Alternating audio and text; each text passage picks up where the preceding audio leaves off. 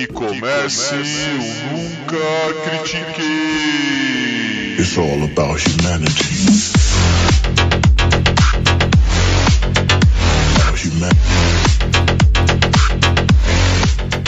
Boa noite, bom dia, boa tarde. Bem-vindo a mais um episódio do podcast esportivo embasado não jornalístico Zuru. Eu nunca critiquei. Eu sou Maurício, the host with the most, o seu Brian Scalabrini desse episódio.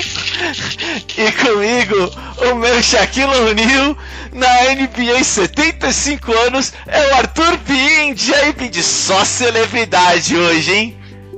Ai, desculpa, gente, eu ter destruído a introdução, mas eu não tinha condição.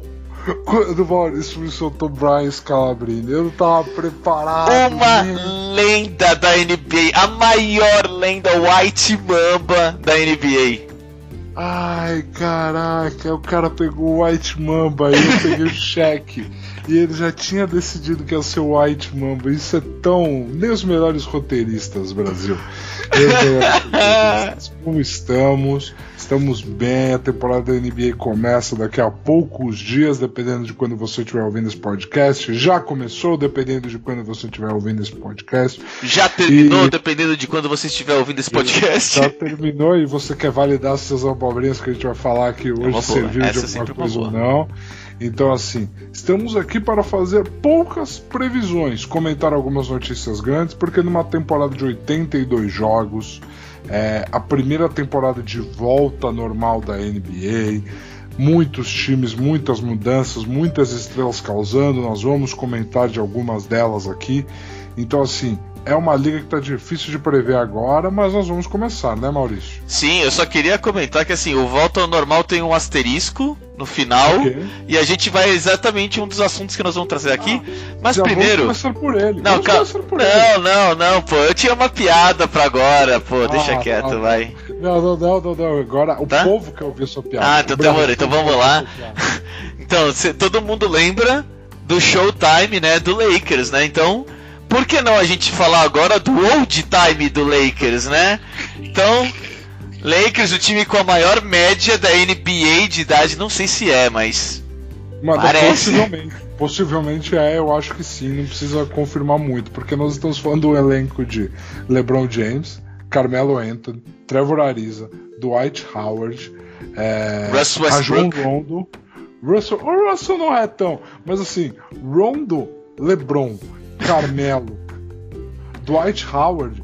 Gente, Rondo jogou as finais contra o Kobe. Dwight Howard jogou as finais contra o Kobe. Kobe. Carmelo jogava os playoffs contra o Kobe.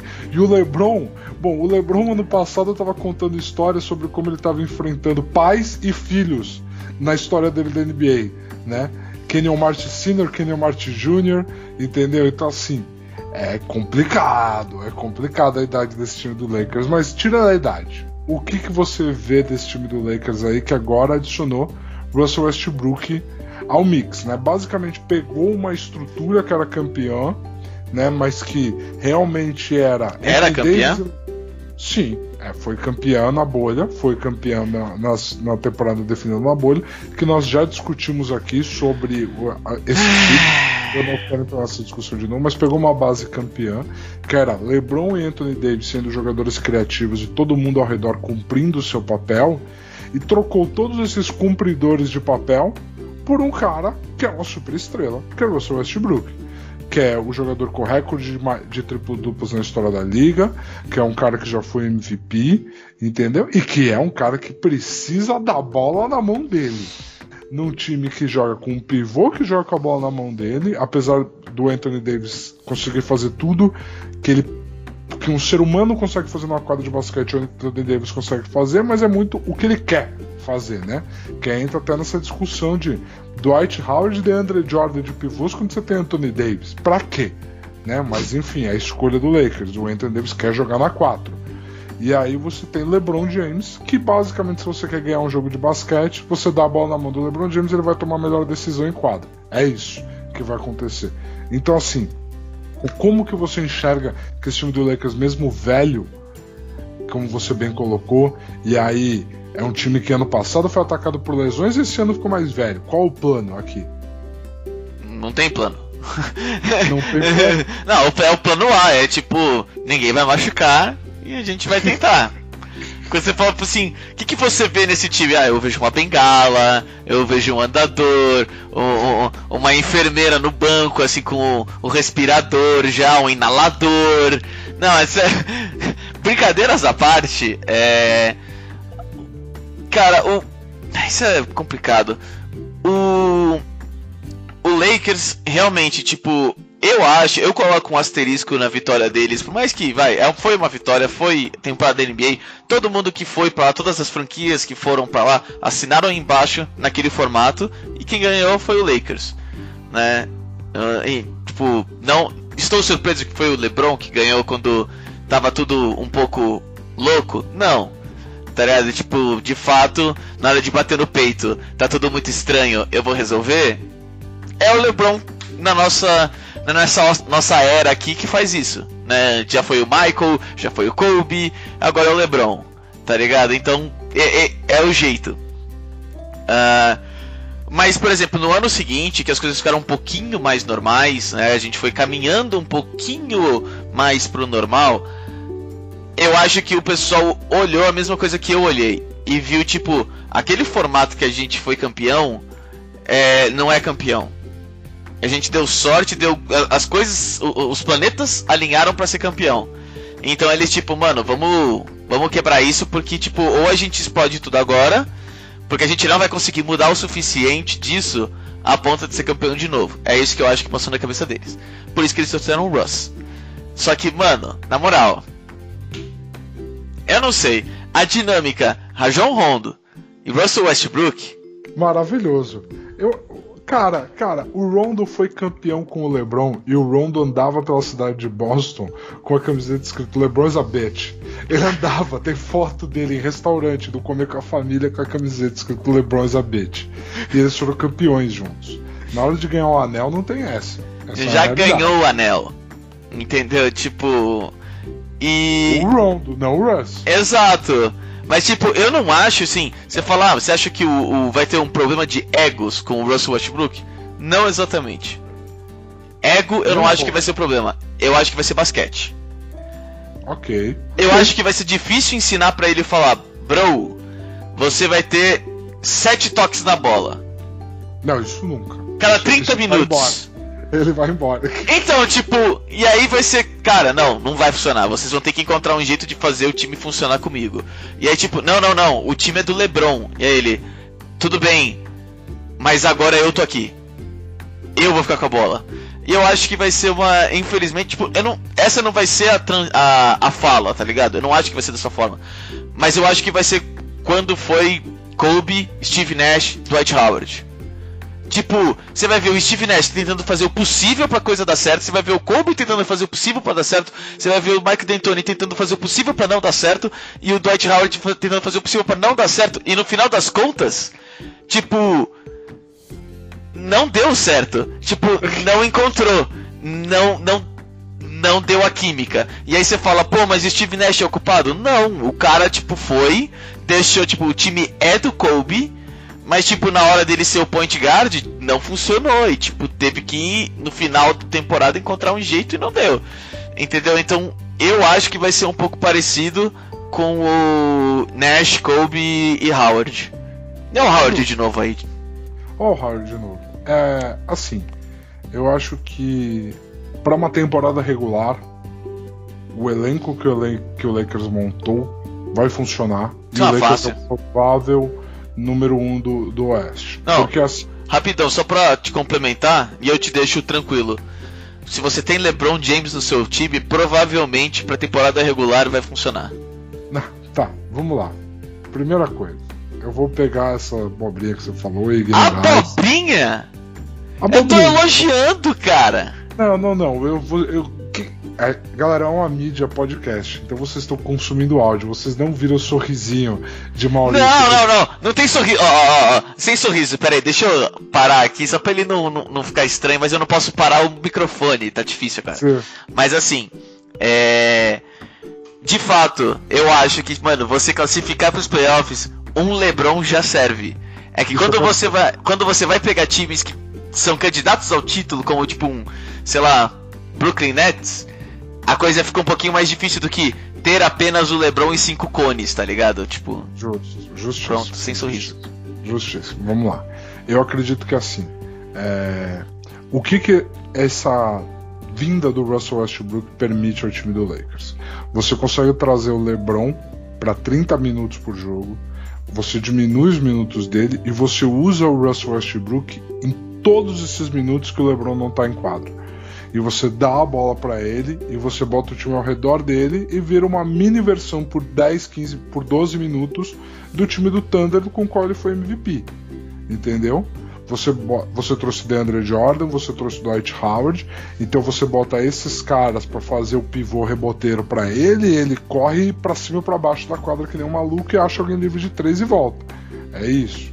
É isso que o Russell faz, e por 12 minutos isso do Russell pode te ganhar jogos inteiros na temporada regular, esses 12 minutos do Russell. Então, assim, eu acredito muito que essa forma vai funcionar. O que me preocupa é quando os playoffs vierem. Por quê? Porque esse time do Lakers precisa ter alguém que quando Anthony Davis for jogar de pivô, e ele vai jogar de pivô porque é a formação mortal do Lakers. Você pega os números do Davis de pivô no ano que eles foram campeões, é insano, é insano. Então você bota o Davis de pivô, quem é o ala pivô desse time que ajuda o Davis? O Carmelo não é. O Carmelo não vai ser. Vai ser o LeBron? Porque em matéria de tamanho só tem o LeBron. É, mas ele não quer jogar lá. Mas ele não quer jogar lá. Mas se ele não jogar lá, você vai ter que botar ou o moleque, o Tyler Horton Tucker, que a menos que vive uma versão de uma tartaruga ninja dentro de quadra de resistência física não vai dar certo, ou você conta que o Trevor Ariza com 36 talvez consiga ajudar, ou, cara, você reza para alguém ficar livre no mercado de buyout. E aí a gente. E pode acontecer, porque, por exemplo, muitos minutos do Davis de pivô tinham Markif Morris ao lado dele. Markif Morris foi um cara que o Lakers trouxe no buyout. Então pode ser que isso aconteça. A gente não está descartando nada entendeu? A gente não tá descartando nada. Às vezes a gente analisa esses times que o LeBron monta ao redor dele e ninguém aqui é tolo, o LeBron monta ao redor dele. É isso. Vazou para toda a imprensa que o Lakers tinha um negócio fechado para trazer o Buddy Hilde do Sacramento. Aí o, o, o, LeBron ligou e falou assim pro Russ: Russ, dá um jeito aí com o seu time porque as negociações não foram bem e a gente tá fechando outro negócio. 15 minutos depois estava fechado o negócio do Russell Westbrook para ir pro Lakers. Então assim. O LeBron monta esses times ao redor dele ele vê que não tá dando certo, ele troca todo mundo. Vide o ano do Cleveland depois que o Kyrie saiu. Ele basicamente montou um time com um pacote lá de trocas do Celtics, que não tava gostando, ele trocou sete caras, bicho, na, na trade deadline. E que se dane. E chegou nas finais da NBA. Não tem o que falar, né, bicho? Não tem o que falar. Se troca sete caras na trade deadline e chega nas finais da NBA, é, é outro nível. Mas assim. Então, esse time do Lakers pode muito bem não estar tá montado porque a gente vai ver até, até quando os playoffs chegarem. Então, falando de temporada regular, eu acredito que a vinda do Russell Westbrook preserve saúde de Anthony Davis e LeBron James. E é tudo que o Lakers precisa. Você preserva a saúde de LeBron James e Anthony Davis, o Russell Westbrook pode tirar folga nos playoffs. O Lakers vai, vai chegar nas finais da NBA. Isso pode acontecer. E aí todo o resto vai se desenvolvendo ao longo do ano. Então eu acho que do Lakers isso é o mais tranquilo. É, eu acho que quando você falou dos playoffs, é realmente. E começou a listar e tudo, eu fiquei realmente tipo. Ok. Verdade. Se um time se adaptar ao Lakers e trouxer problemas, retirando talvez o LeBron, quem é o jogador mais adaptável desse time? Nós temos jogadores velhos que, tipo, criaram todo um estilo deles como funciona, tipo, não, o meu time se adapta a mim, não eu me adapto ao time. Tá ligado? Se eu preciso de uma ajuda no playoff, o meu time vai se adaptar. Entendeu? Tipo, então eu começo a ver, tipo, quando você falou, pode crer. Se o Anthony Davis tiver que ir pro pra center, ou se o Russell Westbrook tiver que soltar um pouco mais a bola, e aí, como é que fica, velho? Tipo, como que vai ficar esse time? Então, é algo que para temporada, temporada regular talvez seja algo pra gente dar uma olhada, porque realmente esse time é bem engessado, palavra engessado. É, os, os, os jogos em que a diferença de pontos está na casa dos 8 no quarto quarto vão ser os minutos a serem assistidos do Lakers. Esses são os minutos que contam. Os minutos em que você não pode errar, quem vai estar tá com a bola, quem vai tomar que decisão e qual decisão vai ser tomada. Essa vai ser a importância. O Lakers montou um time para não passar por jogos assim. Esse uhum. é o uhum. objetivo principal deles. Mas quando passar, a gente vai ver o que vai acontecer. Sim. E, e assim, isso é um contraponto ao outro grande favorito da grande mídia que a gente vai falar aqui, que é o Brooklyn Nets. Porque o Brooklyn Nets, ano passado, depois que o Harden chegou, ele não se mostrou nada além de um time formidável em achar soluções, mesmo tendo três caras que querem a bola no minuto final do jogo. Foi incrível. Foi incrível, cara. Não dava para combinar melhor James Harden, Kyrie Irving e Kevin Durant. Porém, porém, a gente sempre falou que esse time tinha um componente fora de quadra peculiar, né? James Harden é James Harden, que, assim, ele é o que ele é. Ele é do rolezinho, do um franguinho frito dele e triplo duplo no dia seguinte. É esse o rolê do James Harden. O Kevin Durant é um cara meio fora da caixinha em algumas coisas que ele acredita, em algumas coisas que ele fala, o jeito que ele lida com a mídia, com redes sociais. Ainda ele... no, no, no, na, na, na, esfera do normal. Ele, é, ele tá na esfera do normal, mas. Mas é. Ele, ele é meio forte. Tipo, tá ele na fronteira. comentários no Instagram, entendeu? Ele gosta de se mostrar bem humano.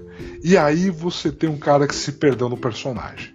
Não tem outra definição não tem outra definição para Kyrie Irving, cara. Assim, a gente comentou aqui no, num dos últimos episódios do podcast sobre o absurdo que é essa questão dos jogadores da NBA não quererem se vacinar. E o Kyrie, ele tá numa situação com o Brooklyn que ele não joga, não treina, não pode fazer nenhuma atividade em locais fechados em Nova York se ele não apresentar um comprovante de vacinação. Entendeu? É bem simples. E aí o Brooklyn foi fazer um treino a céu aberto de pré-temporada e ele apareceu. E aí, claramente, a organização se sentiu desrespeitada por isso. E aí veio o pronunciamento de que Kyrie Irving está afastado até se vacinar, oficialmente afastado, e o Brooklyn retirou qualquer conversa sobre extensão contratual da mesa. E assim, ele não tem mercado de troca nesse momento, porque Kyrie Irving é um jogador instável até o tal. Ele é instável. Ele, na mesma temporada que ele se pronunciou que ele ficaria em Boston enquanto a torcida quisesse ele, ele não renovou e saiu do time no final do ano. Ele tem o vídeo dele no The pós-finais da NBA pelo Cavs contra os Warriors, em que ele, o LeBron tá falando, nós vamos voltar ano que vem, e ele pede para ser trocado. Entendeu? Então assim, ele não é confiável, nenhuma Ele é terraplanista. Ele é terraplanista, ao mesmo tempo que ele é um dos humanos mais maravilhosos que tem. Ele comprou uma casa para a mãe do do, do, de crianças carentes, ele, ele colocou dinheiro na família do George Floyd, ele doa dinheiro pra WNBA, ele doa dinheiro pra. É, cara, é assim, ele briga com a Nike para manter os tênis deles em valor acessível. Ele faz todas essas coisas. E aí, quando foram perguntar para ele, conseguiram uma fala dele, que veio do camp dele, do porquê ele não tá se vacinando ele fala que é uma forma de protesto às pessoas que perderam seus empregos devido à pandemia e às imposições da vacina. Imposições da vacina? Você perdeu, você per, se perdeu no personagem. Se perdeu no personagem. E assim, James Harden, Kevin Durant e o elenco atual do Nets é time para brigar pelo título, ele vai brigar pelo título, vai bater na porta e vai querer e é um dos favoritos do leste. Agora você, cara, você era a peça-chave para esse time deixar de ser um dos favoritos e ser o franco favorito, e você tá brincando de viver no planeta Terra. Porque é isso. Quando você é um cara anti-vacina, você está brincando de viver no planeta Terra, brincando com a vida de outras pessoas. Entendeu? Você se importa tanto com o emprego das pessoas e todo mundo que tem um emprego por sua causa. E todo mundo que desenha a linha dos seus tênis. E todo mundo que trabalha na marca Kyrie Irving. Seu advogado, seus empresários, as pessoas que trabalham na sua casa, que trabalham para sua esposa, para sua namorada, para quem for. que trabalha. Todo mundo depende de você e você se mostra um completo fora do mundo quando você fala isso. Entendeu? Então, cara, não, não dá. Maurício, já, já falei um monte, por favor. É, não, é, é quando você fosse perdendo o personagem, é realmente. Tipo, não tem, não tem outra. Tá ligado? É tipo. É, eu lembrei do Terraplanista porque pra mim é, é um dos grandes absurdos, assim, tipo, você você falar, né, os Estados Unidos nunca foi pra Lua, tipo, é algo ainda mais, sabe, é uma teoria da conspiração que, que nem eu, sabe, tô junto, mas que é mais entendível escutar isso, não sei o que, etc. Mas, por exemplo, da Terra plana foi algo que nasceu do, absurdamente do nada, e ele simplesmente decidiu, eu vou trazer isso à tona no meio de uma entrevista da NBA, e. E é foda, tipo, os seus argumentos foram muito legais quando você falou, por exemplo, do advogado, do não sei que, não sei que. Tipo, realmente é muito maneiro ver dessa forma, porque de fato vai de exatamente contra o que ele, em teoria, estaria defendendo. Então, tipo, Exatamente. tipo é, é, é, muito maneiro que você tenha trazido isso, porque, tipo, eu jamais pensaria dessa forma. Né? E pra mim é. Sei lá, é. É bizarro. É bizarro. Eu. Eu honestamente acho que o Kyrie Irving já tá super absurdamente cansado do basquete. Ele. Não sei se ele tá passando por uma midlife crisis, alguma coisa, eu não faço ideia. Eu sei que, tipo. Cara, eu, eu não sei, ele tá sempre encontrando alguma coisa. Tem vezes que é muito importante e é muito legal, como quando foi com ele com, sobre o George Floyd, que ele falou: Eu não acho que a gente deveria jogar, eu não acho que a gente não sei o que, blá blá blá. E tipo, tudo bem, eu entendo. Não, a gente tem que jogar para trazer isso à tona, nós temos esse poder. Mas eu entendo também ele. Se a gente não jogar, a gente também passa uma mensagem que traz isso à tona. Então, tipo, tudo bem, são abordagens diferentes. Mas aí, por exemplo, não, no. Sei lá, vamos. Eu não acredito na vacina. Se, tipo, velho, na moral. Tipo, na moral. Da mesma forma que foi com o George Floyd, por exemplo. Cara, tu é um exemplo. Toma a porra da vacina. É, é, é, é simples assim, funciona. É óbvio que funciona. Você provavelmente tomou uma vacina do pólio, entendeu? E tipo, os seus pais tomaram por exemplo, provavelmente a vacina do pólio porque é uma doença que praticamente está exterminada e a gente não precisa se preocupar com isso, sabe? Então, tipo, por favor, por favor, tipo, só, só para. Então eu acho que realmente a melhor coisa para ele agora é tipo se aposenta, some. Muito provavelmente a maioria da mídia, por causa dessas loucuras do nada, vai parar de procurar. E eu achei sensacional a posição do Brooklyn. Sensacional. Eu, eu, tipo, eu bato palma de verdade, de verdade, porque eu gostei muito, muito deles do tipo, eu não sei se teve alguma reunião entre owners, sabe, ou da NBA que juntou todo mundo no Skype e falou, mano, a imagem pode manchar dependendo de um jogo, isso, jogo aquilo, pode ter, é... se a gente não tiver uma regra, pode ter problemas na hora do ingresso, do tipo, eu queria ver o LeBron, mas o LeBron não tá aqui, eu queria ver o Kyrie, Kyrie não pode entrar, aquelas coisas todas.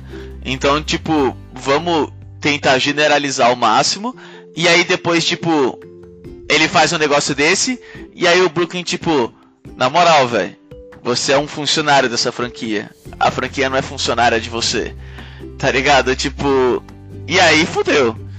Eu, eu, eu sei lá, eu, eu, é, uma, é uma pequena decepção, sabe, que bate.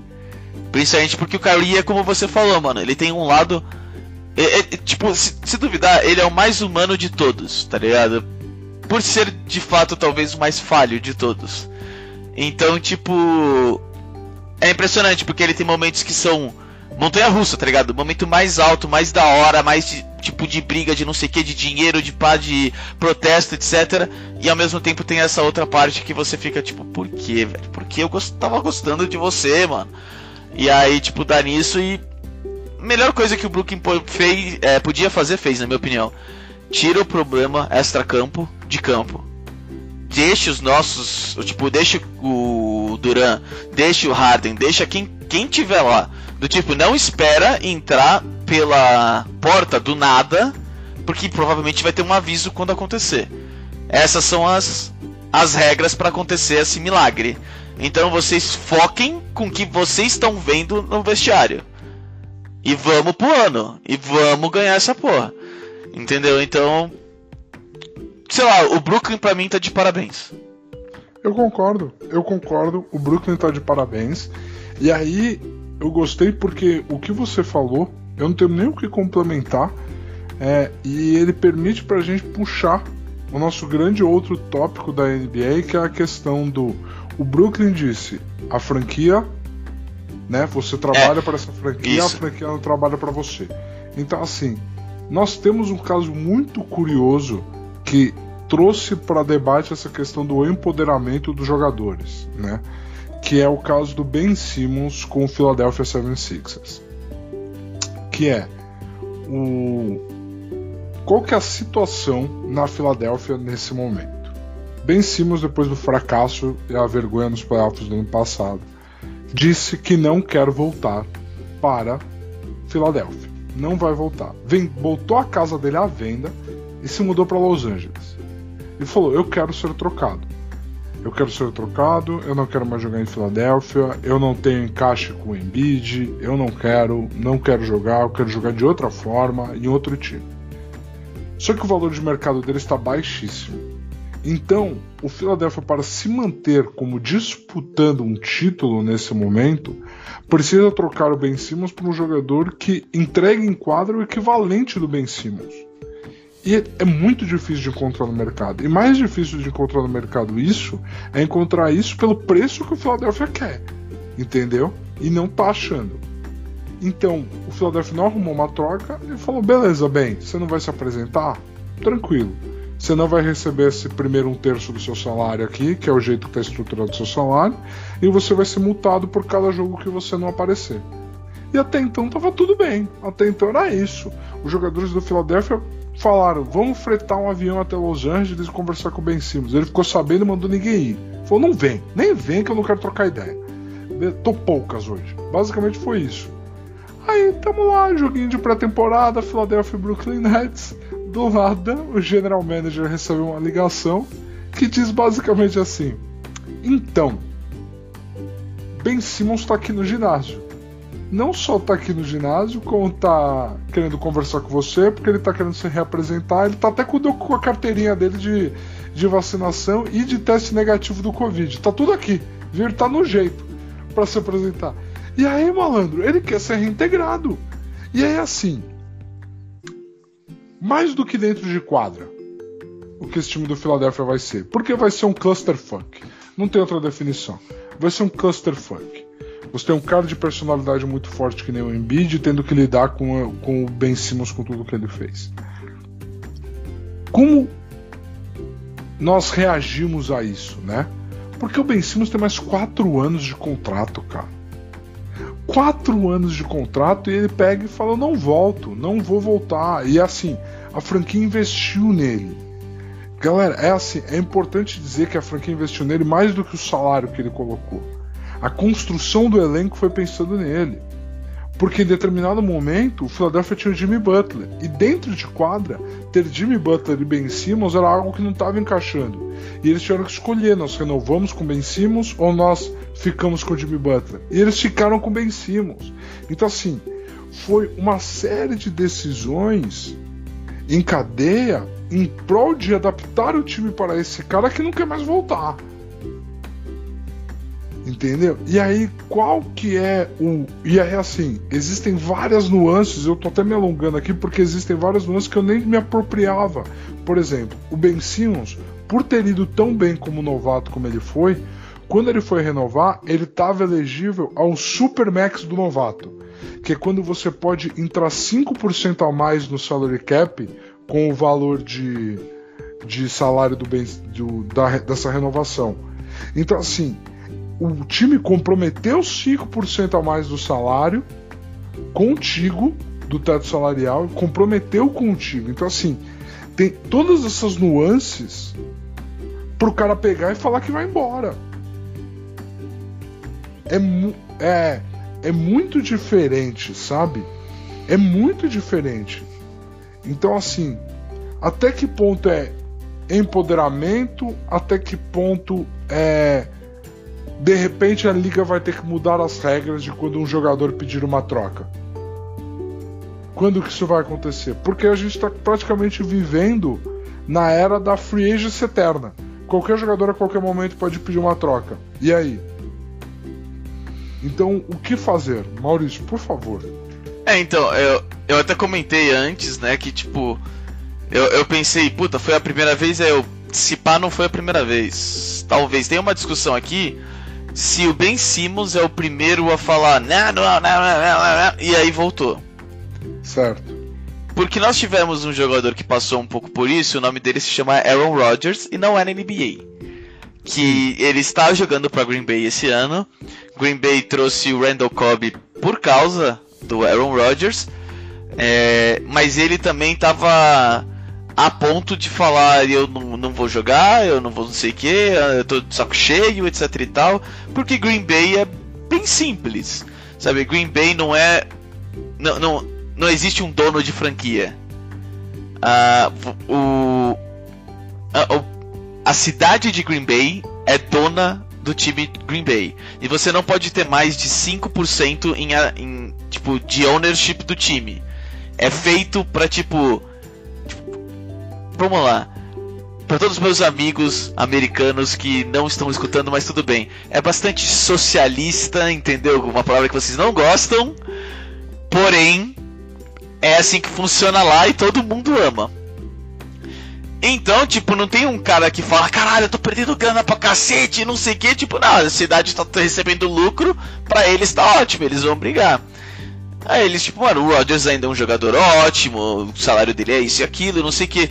Deram 367 piques pelo Matthew Stafford, não vão conseguir pagar o, o Rodgers, esquece. Justo, justo, justo. Entendeu? Então, tipo, trouxe o Cobb e tudo, e, mas ainda assim tá uma relação meio ruim, né? O Simmons é um que, pra mim, é de fato o primeiro que, mano, foda-se, não quero, bota a casa à venda e blá blá blá e etc.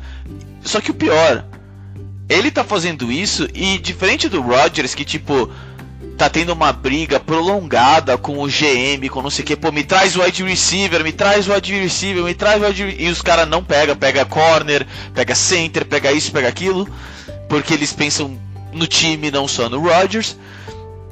E, falando sério, o Rodgers faz milagre de vez em quando, então eu entendo quando o Green Bay fala, mano, a gente te dá um rookie qualquer aí da free agency, a gente bota o, o, roupeiro, ele consegue pegar um passe seu, você tem essa moral. Entendeu? Então é foda. É... Só que, tipo, o Ben Simmons, foi ele que jogou mal. Foi ele que amarelou. Foi ele que se destruiu. E ele tá culpando o time. Tipo, what the fuck, velho? Tipo, eu tô, eu tô. É foda, eu tô orgulhoso do Brook eu tô orgulhoso de Filadélfia de falar na moral, velho. Não vai acontecer. Você vai ficar aí, vai ficar pagando aí IPTU e não sei o que e foda-se, tá ligado? Porque, tipo, não vai, velho. E, tipo, é, é, o empoderamento ainda é a palavra certa. Porque, mesmo que alguém, o, tipo, abuse do poder, ele tá se empoderando. Mesmo que abusando. Ele tá com o poder. Então, tipo, é um momento que, tipo, talvez dê um choque de realidade nos jogadores, do ponto de, tipo, olha, a gente tenta fazer as coisas aqui, mas milagre ninguém faz, e se não fizer, vai ficar. Tá ligado? E, tipo, por exemplo, o Santo Antônio Spurs ficou esperando até ter uma oportunidade do DeMar DeRozan, que, tipo, infelizmente não deu certo, mas ele era uma, uma grande estrela, ele era um All-Star. Então, pelo menos isso eles conseguiram, entendeu? Tipo, é, o que eu acho, o que eu acho que deveria ser feito? Qual, qual é a conversa? Cara, Ben Simmons chega para o owner e o GM, tira o telefone da, da linha, tá ligado? Só para garantir, todo mundo desliga o celular, sabe? Tipo, e fala: Eu tô doido para ser trocado. Eu realmente não quero, não sei o que. E esconde, fica dentro daquela sala. E os dois falam: Nós vamos tentar encontrar alguma coisa. Isso já vai, aconteceu. Isso já não, aconteceu. não, eu entendo, mas aí depois você não coloca sua casa à venda, você não ah, fala pros ah, caras não vir. Tipo, mano, você mantém em segredo. Você é como se a franquia tivesse querendo trocar. Entendeu? Por quê? Porque quando. Ó, vamos lá. Eu sou o Santo Antônio Spurs, eu sou o Dallas Mavericks. Eu quero, tipo, Ben Simmons. Vamos lá. Aí eu, tipo, ligo, falo, ó, oh, tô com interesse, não sei o que, eu te dou é, um second pick. Um, um, second round pick. Aí o cara, mas você tá louco, vai se fuder, desliga. Demorou. Aí eu, tipo, fico pensando, tá, talvez eu deveria colocar um first round e um second round. Aí na hora eu vejo na TV, tá lá, Casa do Ben Simmons à venda. Eu, eu acho que eu vou manter o meu second round. Foda-se. É, é, é, exatamente isso. Isso eu, traz eu um enorme que... problema, que nem você falou, desculpa, pra, pros caras que investiram em você, velho. Tipo, tudo bem, não deu certo, não deu certo. Tá ótimo, mas. Mano, mantém em segredo as intenções, tipo, de cada pessoa, indivíduo, tá ligado? Porque se começarem conversas, você só atrapalha a situação. E tipo, as franquias no momento estão falando: olha, se for pra gente perder dinheiro, você vai perder também. E foda-se, porque com os contratos de TV a gente ainda vai ganhar dinheiro no final das contas. Pode falar, desculpa.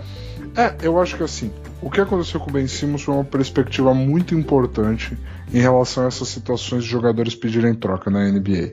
Então, assim, porque a gente teve o Anthony Davis forçando uma troca de New Orleans. Ele continuou se apresentando, um jogo aqui, um jogo ali, ele falava que estava com dor nas costas e não jogava, mas ele continuou se apresentando e foi pro Lakers. E foi campeão. Você tem o Jimmy Butler, fez a mesma coisa em Minnesota, com alguns capítulos a mais que modéstia à parte me agradam muito, como ele pegar quatro caras aleatórios e ganhar dos times titular no, no training camp. É, mas, assim, ele, é, ele é justificado até, vai. É. Então assim, mas ele foi pro Philadelphia, onde se não é uma bola que quica 18 vezes no aro, ele estava na prorrogação daquele jogo 7 contra o Toronto. Entendeu? É, e depois foi pro Heat, chegou nas finais da NBA, onde teve atuações lendárias pelo, pelo Heat nas finais da NBA. Aí você pega o James Harden, força a saída dele do Houston, entendeu? Se apresentando, falta num jogo aqui, ah, pede licença de um jogo e vai numa baladinha ali, entendeu? Mas vai, continua se apresentando Metsa Metsa e é trocado por Brooklyn Nets, era onde ele queria. E uma lesão, se ele não tivesse lesionado, talvez qual seria a história dos playoffs da NBA ano passado. Então, assim, você teve todas essas estrelas se manifestando contra, mas não querendo não ir, fingindo um jogo aqui, fingindo um jogo ali, e elas terminaram onde elas queriam. O Ben foi o primeiro a falar: eu não volto, e rodou. Então a lição aprendida aqui é: você está insatisfeito, você quer ser trocado, você acabou, os jogadores acabaram de entender, e aí assim, os donos entenderam que eles têm algum poder. E os jogadores entenderam que no mercado de trocas você não tem o poder que você acha que você tem. Porque se não fizerem uma oferta para você, você não tem poder nenhum. Essa que é a verdade. Então assim, você no mercado de trocas você está na mão dos donos. Como agente livre você não está. No mercado de trocas você está. Então eu acho que o que o Ben Simmons fez ali vai movimentar a liga em dois aspectos. Primeiro, jogadores que quiserem trocas vão provavelmente não tornar mais tão público e vão continuar se apresentando. Esse tipo de greve que o Ben Simmons fez não vai acontecer. Outra coisa, a gente pode voltar a ver grandes mercados de agentes livres. Porque todo mundo estava renovando, porque ah, na pior das situações eu peço uma troca. Uhum. O Anthony Davis foi trocado, o Jimmy Butler foi trocado, o James Harden foi trocado. Agora não agora muda de figura. Hum, talvez eu tenha poder de verdade só se eu for agente livre. Então o jogo pode mudar drasticamente a partir de Ben Simmons. Vamos ver como vai ser, vamos ver como vai desenrolar durante a temporada. Muita gente aqui pode ouvir isso e falar: não, só foi tão ruim porque ele não é tão bom.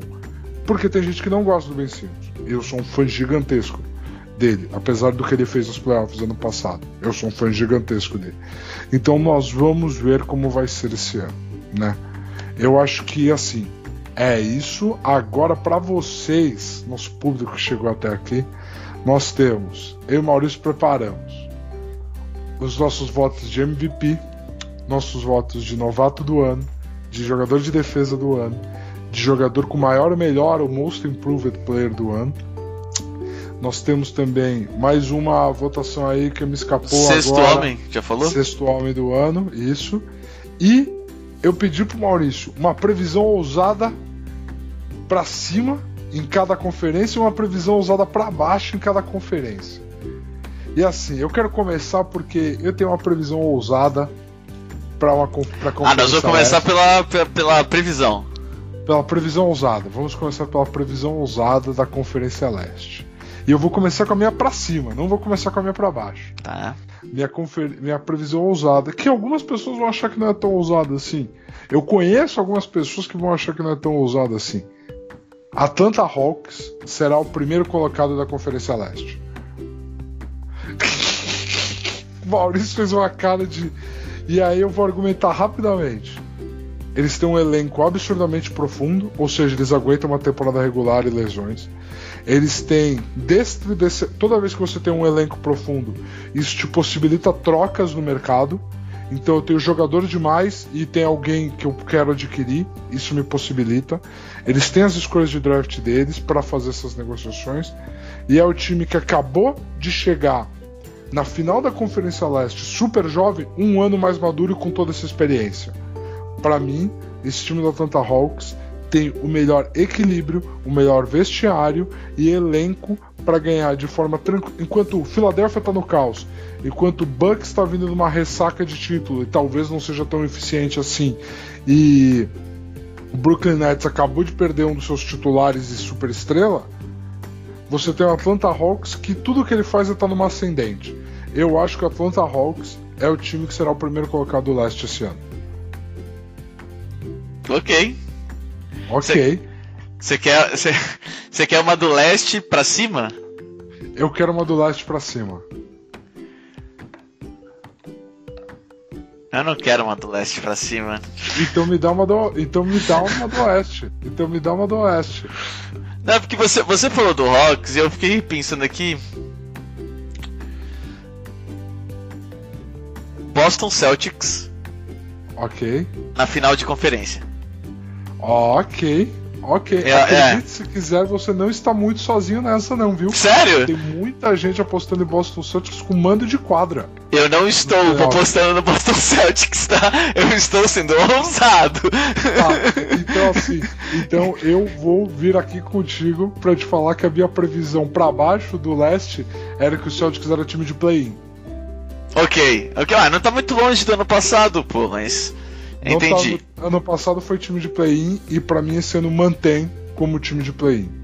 É, eu entendo que, na lógica, você tirou menos peças que querem a bola e tá. você vai dar a bola na mão do Jason Tatum e do Jalen Brown.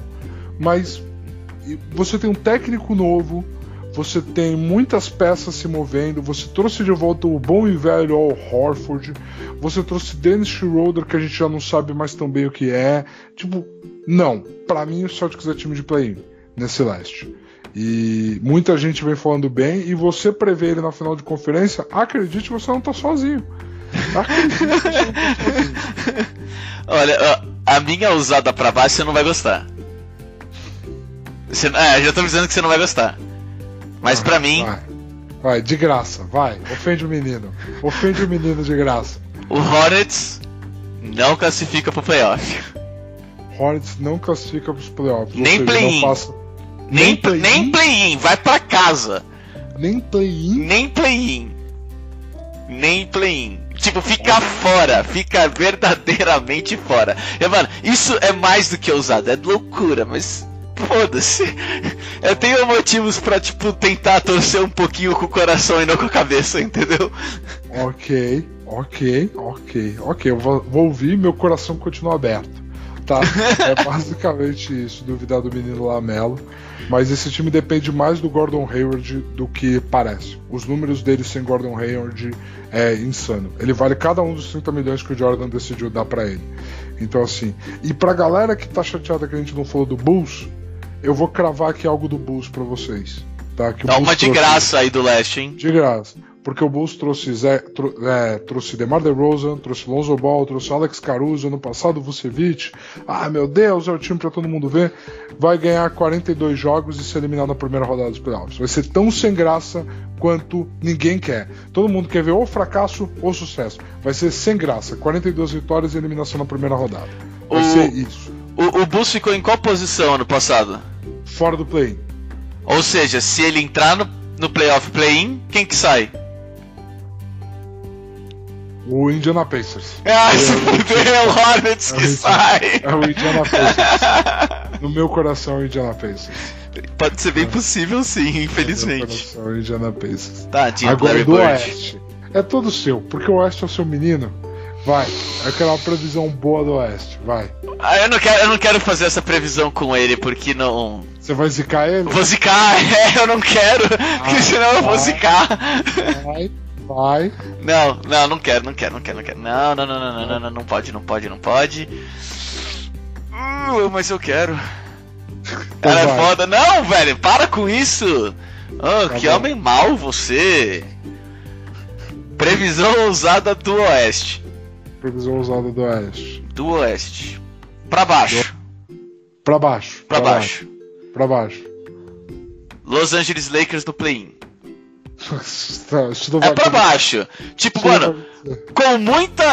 Com muito machucado, joelho, bengala, é possível ainda. Isso não, isso não vai acontecer. Isso não vai acontecer. Isso não vai acontecer. Eu me recuso a acreditar. Mas gostei da previsão. Gostei da É, previsão. ousada, tem que ser ousado, tem que ser doido, velho. Gostei. Porque a minha previsão usada pra baixo. Já sei, vai, ataca, ataca ele. Eu ataquei você, ataca, vai. Não, não vou atacar ele. Não vou, não vou, não vou, não vou atacar ele. Porque eu acho que, né, se o menino ficar no play-in, tá dentro do range dele ali, né? Pra mim tá ok. É, minha previsão ousada pra baixo do Oeste. O Oeste é um time que ele tem times muito ruins, claramente, né? Sim. Ele tem times muito bons, claramente. Então, chutar pra baixo, que nem você chutou com o Lakers, não é tão fora de órbita assim, entendeu? Por exemplo, se eu falar, ah, o Blazers vai ficar no play-in, tá dentro. É. O Blazers vai, é, entendeu? Coisas desse O Blazers tá fazendo overtime nos playoffs há uns seis anos já. Não sei como é que acontece. tipo. É, então assim, é, a minha previsão ousada é o Warriors pra baixo. O Warriors será time de play-in de novo. Ele não vai dar o salto que tá todo mundo prevendo. É um time de play-in novamente. E não é assim. Eu não gosto do Jonathan Kuminga que eles draftaram. Não gosto. Não acho que ele é útil para um time que precisa ganhar agora. Ele é um projeto de futuro, mas o Stephen Curry tem 34. Você tá de sacanagem comigo. É ridículo. É ridículo. Então assim, não. Não gosto. E eu já vou começar com a minha do Oeste. Porque a sua é o menino. Então, pra mim, a minha previsão ousada pra cima do Oeste. Eu vou falar com o coração aqui. Memphis Grizzlies estará entre os seis primeiros. Ele vai ser o time que vai mandar um pra baixo e ele vai classificar direto pros playoffs. O desrespeito que existe com o garoto Jamoran é inadmissível. É inadmissível. Ah, é meu ano de novato. Eu vou pegar meu time, tá classificado para os playoffs, inventaram um play-in, e aí eu tive que jogar um jogo de vida ou morte contra o Damian Lillard e dropei meu maior número de pontos na carreira, só que perdi, porque o Lillard dropou mais de 40. Aí no outro ano eu vou classificando para o play-in, eu vou jogar contra os Warriors, fora de casa, jogo de vida ou morte, que eu vou fazer? Vou ganhar deles na prorrogação, tendo meu, tendo meu jogo com o maior número de bolas de três da carreira. Aí eu vou para os playoffs contra o primeiro colocado do Oeste, beleza, eu sou eliminado por 4 a 1 Esse 1 eu dropei meu maior número de pontos da carreira num jogo, com 45. É assim, é inadmissível o desrespeito com esse moleque. Para mim, ele classifica o Grizzlies para os playoffs esse ano. Direto, sem play-in. Nice. Eu fiquei pensando aqui. E eu acho que eu encontrei alguma coisa que não envolva uma zica. Ou que envolve Ok. uma zica, mas aí foda-se, não é, eu também não ligo. Utah Jazz. Mais de 60 vitórias. Mais de 60 vitórias pro Utah Jazz. Mais de 60 vitórias pro Utah Jazz. Pode ser 60, vai. Pode ser 60 certinho, cravado. Tá bom. 60 vitórias para o Utah Jazz. Ok. Ok. É ousado. Não, é ousado. Tem que ser, eu, eu queria ser ousado que eu queria evitar um, um certo time. ok. As minhas ok. zicas vão ser nos prêmios normais. Ok, ano passado eles estavam um pace para 60 vitórias. Sim. Se a tivesse 82.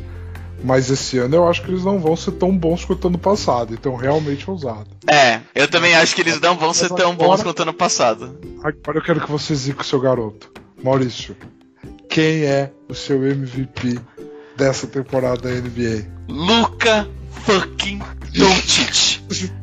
Já, ó, pera, não, para o mundo inteiro. Ó, esse ano, esse ano 2021 para 2022 será o, deixa eu ver aqui, o quarto ano que o Luca Doncic ganhará o MVP. Quatro anos de MVP seguidos para o menino Luca Doncic. É que esse ano eles vão querer entregar pra ele e falar: não, você já passou pelo obstáculo do 2K, agora sim você pode pegar o MVP. Entendeu? Ai, ai, caraca, ai, caraca. Justo, justo, justo. Interessantíssimo, interessantíssimo. Ele provavelmente seria o meu candidato a MVP também. Então é, demorou, próximo, vamos lá. É, Hulk do ano. Ele, ele não será, ele não será, porque o meu MVP para essa temporada, eu acho que mantendo-se saudável, é Joel Embiid. É Joel Embiid, porque eu acho que o Joel Embiid, com toda essa muvuca que vai ser o Philadelphia, o Philadelphia vai pegar mando de quadra e vai ser tudo culpa dele. Vai ser tudo na conta dele. É, então eu acredito que o Joel Embiid vai ser o MVP esse ano. Ano passado teve uma movimentação muito forte, muita gente ficou inconformada que o Jokic ganhou e essa gente estava errada, ponto. Mas assim, para esse ano eu acho que vai ser bastante dele, bastante dele. Não vou apostar em Kevin Durant porque eu acho que James Harden de temporada regular é fantástico demais pro Kevin Durant ganhar o MVP. Para mim é bem simples. Agora se quer novato do ano, Quero. Eu, eu achei que você ia falar um, então, tipo, foi legal o seu MVP. Eu concordo. O melhor center da liga é foda. é, Hulk do ano. Hulk do ano. Cara, eu vou na aposta óbvia, eu não vou sair da caixa que nem adianta. É Jalen Green, do Houston Rockets. É, ele é o scorer primário desse time. Esse time é melhor estruturado do que os outros, mas assim, ele é minha escolha óbvia porque eu não quero estar errado, tá? Tá. Porque pra mim, no meu coração, quem corre por fora pra ganhar esse novato do ano é Evan Mobley do Cleveland Cavaliers. Eu gosto demais do Evan Mobley pra não acreditar nele e que ele possa ganhar o novato do ano. É que eu acho que entre o péssima campanha do Cleveland e a péssima campanha do Houston e a péssima campanha do Detroit, desses três favoritos, que é o Cade Cunningham, eu acho que a péssima campanha do Houston vai vir com, sei lá, sete jogos de 40 pontos do Jalen Green. E aí ele vai ser eleito novato do ano. Entendi. Nice. Eu não posso negar que eu não não acompanhei essa escola de de De rookies, é, de draft, nada. Sim, foi não é nada, mas muito muito pouco mesmo. É, não estava interessado, não estava escutando muita coisa, então tipo acabou que não me interessou no final das contas. Porém, um que eu li bem e que eu acho que tipo a grande diferença dele vai estar no wins and losses, vamos falar assim, é o Cade Cunningham do Pistons. Ok. Porque o Pistons era e ainda é horrível. Horrível. Entendeu? Então, tipo, na hora que os jornalistas, todo mundo, pegar, tipo, quantas vitórias tinha antes, quantas vitórias tem agora, eu acho que eles vão, tipo, se sentir sen- é, sensibilizados. Sabe? De tipo, merece. Por mais que eu não acho que ele seja mais talentoso, pelo que eu li. Entendeu? Mas eu acho que vai ser ele, principalmente por causa do, do Pistons mesmo. Tipo, pra onde ele tá indo. Entendeu? É foda. Justo, justíssimo, justíssimo. Eu acho que o Cade ele tem um, tá numa posição de realmente aparecer como alguém que gerou uma melhora no time. Porque eu acho que o Houston não vai ter uma campanha de uma vitória a mais do que teve ano passado. Entendeu? Entendi. Eu não acho que. Eu acho que o Cleveland vai. E aí eu vou até puxar quem eu acho que vai ser o meu most improved player para esse ano da NBA. Normalmente são vem de times que vão melhorar no seu número de vitórias significativamente, né?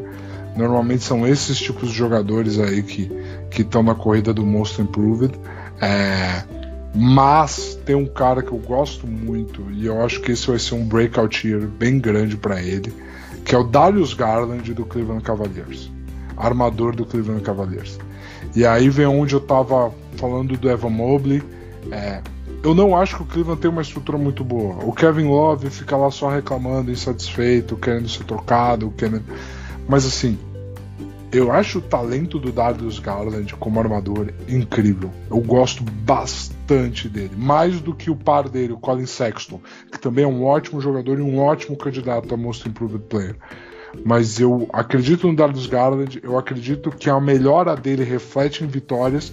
Eu acho que só do Cleveland tentar brigar por play-in vai ser o suficiente para a candidatura dele. Entendi. Então, ó. Havendo troca ou não. Uh! É. Uh! Primeiro. Não, vamos, vamos falar assim. Vamos começar pela piada. Vai? O meu Most Improved Player do ano se chama Liangelo Paul. que vai ter os seus primeiros 3 minutos de NBA esse ano. Agora, pulando a piada, indo para algo um pouco mais sério, porém ainda bastante ousado. Eu acho que o Most Improved Player do ano se chama Kristaps Porzingis. Ok. Havendo okay. troca ou não. Ok. Ok, você acha que ele vem para um ano de, de realmente ser a segunda estrela desse time do Mavericks? É, eu acho que ele vai se tornar, tipo, vai. Um All-Star. Sabe? Ok. Tipo, ok, Maurício. Tipo, Ok. vai acordar, entendeu? Vai acordar pro Eu gostei. potencial dele. É que assim, o, eu, pra mim é muito simples. Se ele ficar no, no Dallas, eu tô torcendo que ele seja o Most Improved porque vai tomar no cu, precisa, caralho. Entendeu? Se ele sair do Dallas, é tipo, ah, o Karma, vamos foder o Maurício, pau no teu cu, vai ver o cara jogar pra caralho agora também em outro time. Então, eu acho que ele vai ser o cara desse ano, entendeu? Seja pra, para o meu bem ou para o meu mal. Justíssimo. Justíssimo. E jogador de defesa do ano? Ah, Rudy Gobert. Rudy Gobert. Rudy Pra Gobert. você é muito claro. Rudy, Rudy Gobert. Tipo, não machucando. Tipo, eu adoraria falar Kawhi Leonard, mas Não. ele joga meia temporada, então ele vai ter meio voto. Entendeu? Então, tipo, é. Pra mim é Rudy Gobert. É tipo, é um cara que. é, Mano, tipo, não tem o que falar, entendeu? Tipo, o cara se dedica. Simples assim. Ele é tipo, ah, eu vou ganhar pela defesa. Tipo, eu vou, eu vou jogar na NFL. Eu vou ganhar o jogo pela defesa. É isso. Entendeu? Tá então, tipo, pra Justo. mim é Rudy Gobert. Simples. Justo. Ele já, Tá. ele, ele já fez muito mais do que eu consigo explicar aqui pro pessoal, entendeu? Tipo, Tá bom. É assim. Pra mim, quem vai ser Defensive Player of the Year. E aí, por ser Defensive Player of the Year, talvez ele ganhe o troféu de Most Improved Player. DeAndre Ayton, do Phoenix Suns. ok, da hora. DeAndre Ayton do Phoenix Suns. Eu acho que se ele der esse pulo para concorrer a Defensive Player of the Year, ele talvez seja o Most Improved Player por tabela, né? Porque assim como o Yannis quando foi MVP e Defensive Player of the Year, entendeu? Porque a defesa dele agregava ao caso de MVP, talvez o defense, você pular de nem All-Star para Defensive Player of the Year, você é o Most Improved, né? Sim. Acaba sendo isso. Sim, sim, com É? certeza. Então, assim, eu acredito que talvez aconteça isso, mas ele é a minha aposta para o jogador defensivo do ano. Ele tá jogando por um contrato, ele teve uma evolução gigantesca no passado, ele teve uma ótima corrida nos playoffs e ele constantemente está evoluindo. Ele não mostrou de ser um jovem que não faz nada além de evoluir. Então eu tô torcendo por ele. Inclusive pro Phoenix Suns acabar com essa zica e dar logo o contrato que ele merece. Tá ligado? É, é isso. O, o DeAndre Ayton é um center que permite você enfrentar LeBron, Anthony Davis e ele te dá uma chance. São raros, são raríssimos. Entendeu? Você Uhum. quer montar um time ao redor do Devin Booker, você precisa ter DeAndre Ayton. É um fato. Então, pra mim, ele vai ser o Defensive Player of the Year. E agora vamos fechar com o sexto homem do ano. Que assim como o sexto homem ficou por último, mas não menos importante, né? Por favor, você. Quando chega os playoffs se torna o mais importante, né? Se Então. torna uma das coisas mais importantes, sim. Você, bonitão. Então. Você vai dar risada. Já tô rindo. Eu fiquei, eu fiquei pensando, tá, mas quem vai ser o starter? Aí eu tipo, não, mas eu sei quem é o starter, mas se mudar o starter, se em algum momento mudar o starter, o sexto homem vai ser o que tá no banco. Mas eu Certo. acho que eu acho que eu vou Não, é acertar assim, o sexto é assim homem que agora. funciona. É, Sim. Rajon Rondo.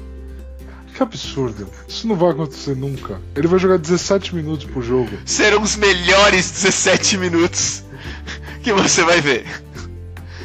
Porque eu fiquei tipo, eu adoraria falar, ah, quem vai ser o sexto homem do ano? Russell Westbrook. Mas eu tipo, não, ele vai ser starter, cara. Ele não pode ser sexto homem, entendeu? Aí eu tipo, ah, então vai ser o Rajon Rondo. Ai meu Deus, cada uma. É cada uma que eu tenho que ouvir. Tem que se divertir de vez em quando, velho. Pô. Tem que se divertir, tem que se divertir de vez em quando. É um fato, é um fato. Cara, pra mim o sexto homem do ano só é um voto de torcida pra ele ficar saudável. Derrick Rose. Derrick Rose. Ele. Esse time do Knicks eu acho que se reforçou bem. Eu não sei como esse time vai terminar o ano, mas que Derrick Rose é todo o ataque do, do Knicks, a capacidade de criação dele, de desenvolvimento, o que ele é bom. Cara, Derrick Rose, pra mim ele é o sexto homem do ano. Não, não, não, ele vai. Assim, se um Utah Jazz chegar a 60 vitórias, que nem você previu, Maurício, os caras lá, o Jordan Clarkson, o Joe Ingles, vão estar tudo na conversa de novo, né? Mas, pra mim, Derrick Rose será o sexto homem do ano. Ah, a aposta sempre mais fácil é sempre o Jordan Clarkson, mas assim, é Derrick Rose ficando saudável. Mano, ele tem muito mais talento do que simplesmente sexto homem, a gente sabe disso, então é, Sim. é bastante interessante sim. Totalmente, totalmente. É, é isso. Mas é o isso, Rondo vai galera. ganhar, né? Então é isso aí, galera. O Rondo vai ganhar, meu pai amado. Meu pai amado. Meu pai amado. Mas galera, é isso. Esse é o nosso bate-papo sobre a temporada da NBA que vai entrando. Conforme a temporada vai acontecendo, você sabe que a gente vai aparecer com mais assuntos aqui. Uhum.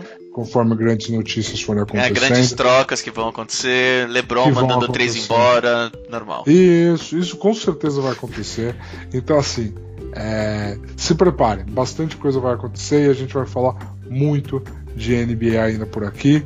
É, Maurício, já podemos falar que semana que vem vamos ter mais um episódio, né? Porque tivemos notícias incríveis essa última semana, né? Tivemos muita coisa rolando no mundo do futebol e do futebol americano.